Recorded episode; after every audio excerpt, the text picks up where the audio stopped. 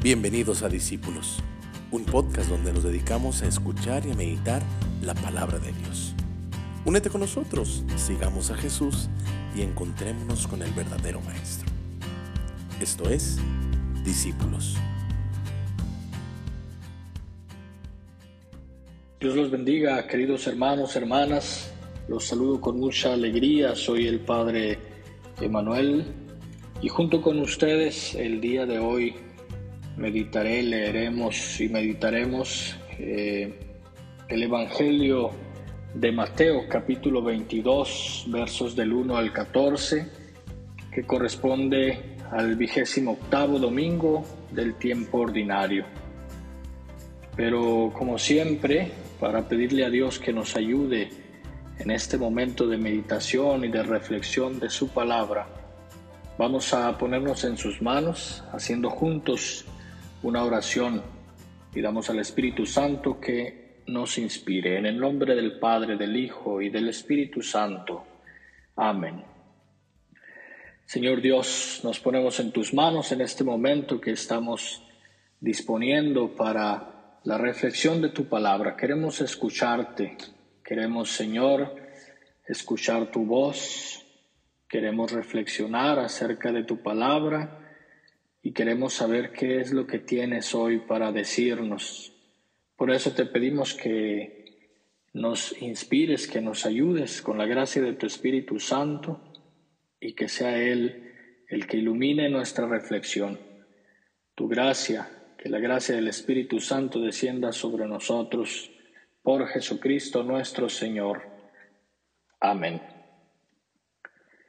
Del Santo Evangelio según San Mateo. En aquel tiempo volvió Jesús a hablar en parábolas a los sumos sacerdotes y a los ancianos del pueblo, diciendo, El reino de los cielos es semejante a un rey que preparó un banquete de bodas para su hijo. Mandó a sus criados que llamaran a los invitados, pero éstos no quisieron ir.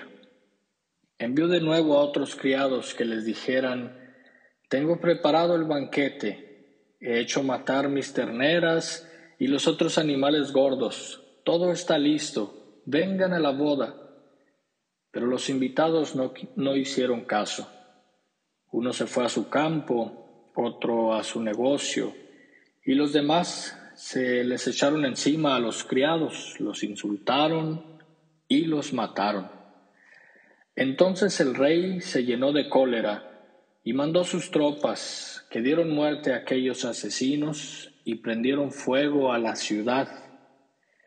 Luego les dijo a sus criados, La boda está preparada, pero los que habían sido invitados no fueron dignos. Salgan pues a los cruces en los caminos y conviden al banquete de bodas a todos los que se encuentren. Los criados salieron a los caminos y reunieron a todos los que encontraron, malos y buenos, y la sala del banquete se llenó de convidados. Cuando el rey entró a saludar a los convidados, vio entre ellos a un hombre que no iba vestido con el traje de fiesta y le preguntó, Amigo, ¿cómo has entrado aquí sin traje de fiesta? Aquel hombre se quedó callado. Entonces el rey dijo a los criados, Átenlo de pies y manos y arrójenlo fuera a las tinieblas. Allí será el llanto y la desesperación, porque muchos son los llamados y pocos los escogidos. Palabra del Señor. Gloria a ti, Señor Jesús. Muy bien, queridos hermanos, pues eh, en el Evangelio del día de hoy, en el contexto de las lecturas del día de hoy, eh, la primera imagen que nos aparece, sobre todo primero que nada, vemos a Jesús explicando, hablando a los sumos sacerdotes, a los ancianos, en parábolas, eh, para explicar qué cosa es el reino de Dios. Y en ese sentido cuenta esta parábola eh, y la imagen que nos aparece rápidamente en esta parábola es esta del banquete de bodas, un banquete para el hijo de este rey. La primera cosa que vemos entonces es eh, en el contexto de la parábola, es una fiesta, un banquete, hay una boda.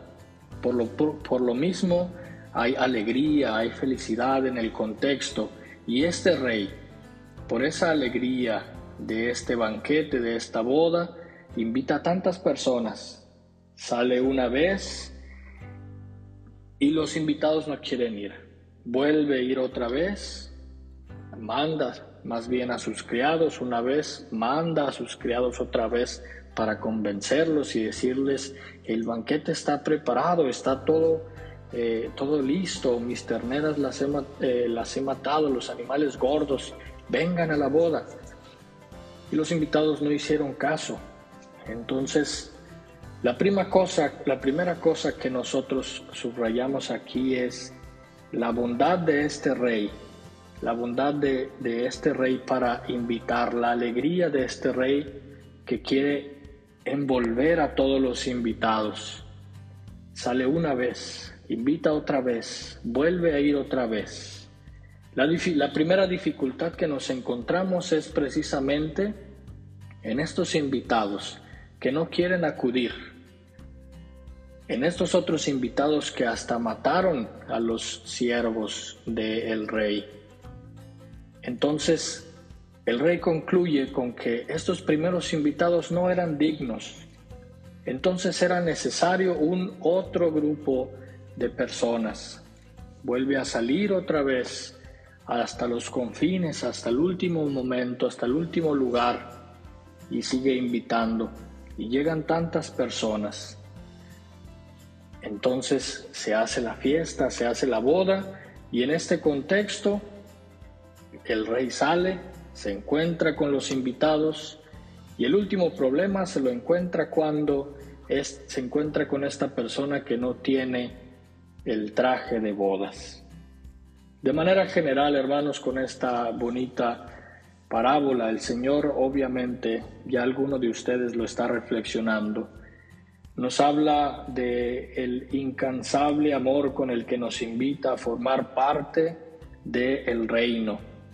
El incansable amor con el que Él eh, envía a sus, por así decirlo, a sus enviados, envía a sus discípulos, envía, ya metiéndolo en el contexto de, la iglesia, envía a los profetas para hacer la invitación a, a este gran banquete.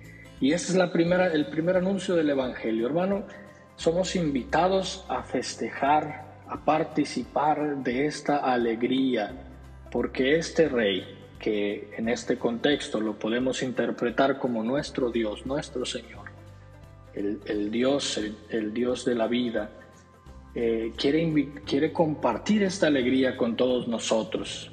Tú eres invitado, yo estoy invitado a compartir con e, esta grande alegría. Imagínate este gran banquete, esta belleza. La ha preparado para ti y para mí.